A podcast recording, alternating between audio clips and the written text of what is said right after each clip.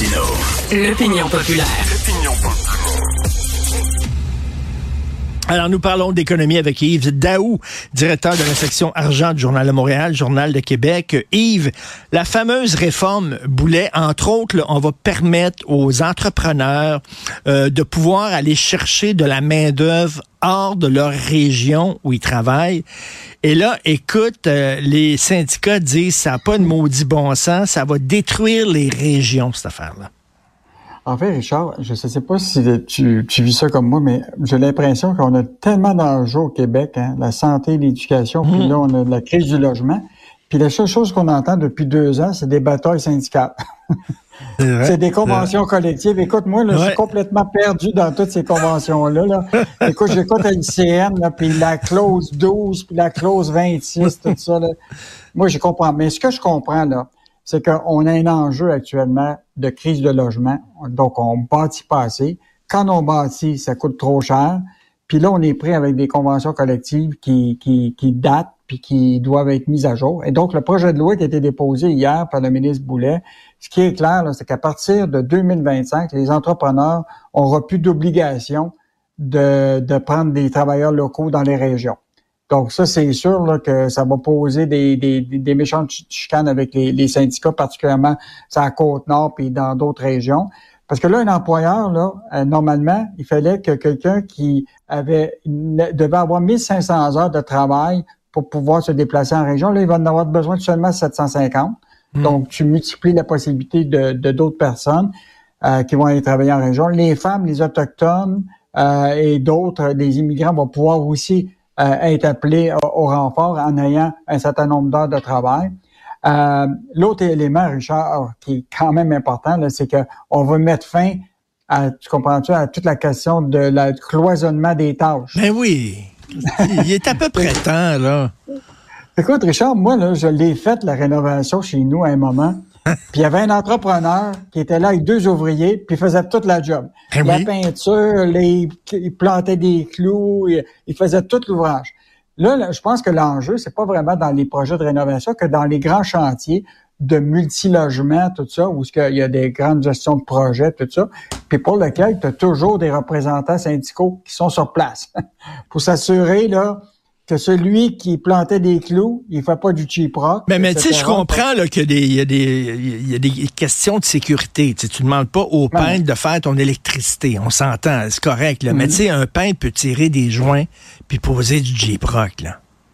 Écoute, juste te dire, Richard, l'année passée, là, la, la, commission de la construction, là, qui a des, des inspecteurs qui vont ces chantiers, ils ont remis 514 infractions pour des tâches qui devaient être effectuées par un autre métier.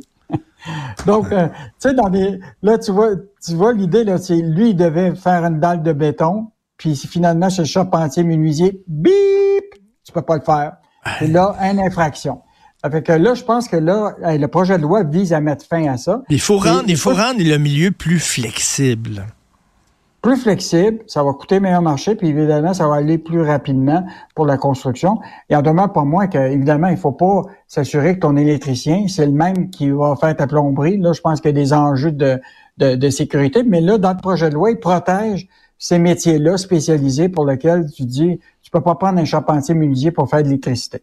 Mais sur les métiers là, qui ont la possibilité de polyvalence, un peintre, quelqu'un qui pose du Jeep, etc., là, la polyvalence va être, euh, va être permise, en tout cas avec ce projet de loi-là. Mais Richard, tiens-toi bien. Les syndicats sont pas contents.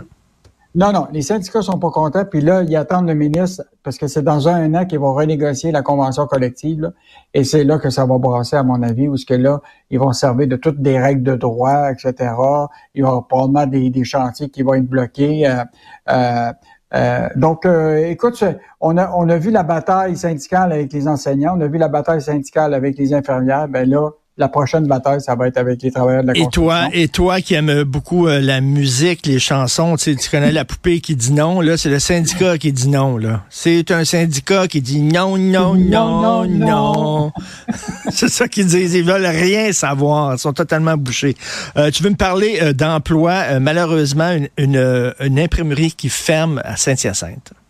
Bon, Richard, c'est un peu connu, là, tu te rappelles, le fameux Publisac, là, que tout le monde recevait euh, par, par la poste, là, Transcontinental, qui est un, grand imprimeur du Québec, avait euh, plusieurs usines au Québec. évidemment, ça servait, dans certains cas, à, pu, imprimer le Publisac. Donc, comme ils ont décidé d'arrêter l'impression du Publisac et aller avec un autre modèle euh, qui s'appelle Radar maintenant, et cette, cette publication-là ne peut pas être imprimée à l'usine de Saint-Hyacinthe. Or, malheureusement, ils sont obligés de fermer cette imprimerie-là. Hmm. C'est quand même 200 personnes qui vont perdre leur job. Et quand même 200 personnes dans, à Saint-Hyacinthe, c'est quand même euh, énorme. Là. Euh, et donc, ils ont, essayé de ils ont essayé de trouver des, des contrats pour euh, d'autres types d'impression, mais ils n'ont pas été capables. Euh, donc, 200 bons emplois qui sont perdus dans la région de Saint-Hyacinthe. le maire de la ville est un peu découragé parce que tu ne remplaces pas 200 emplois comme ça d'un coup. Ben non. Non, c'est une très mauvaise nouvelle, ça, effectivement. Et euh, Yves, ce week-end, on va pouvoir lire quoi dans la section argent? Euh, Richard, on sait, pour l'épicerie, on, est, on a dit qu'on avait un fameux blackout. Tu t'en rappelles d'octobre à la fin janvier, là, pas d'ose de prix.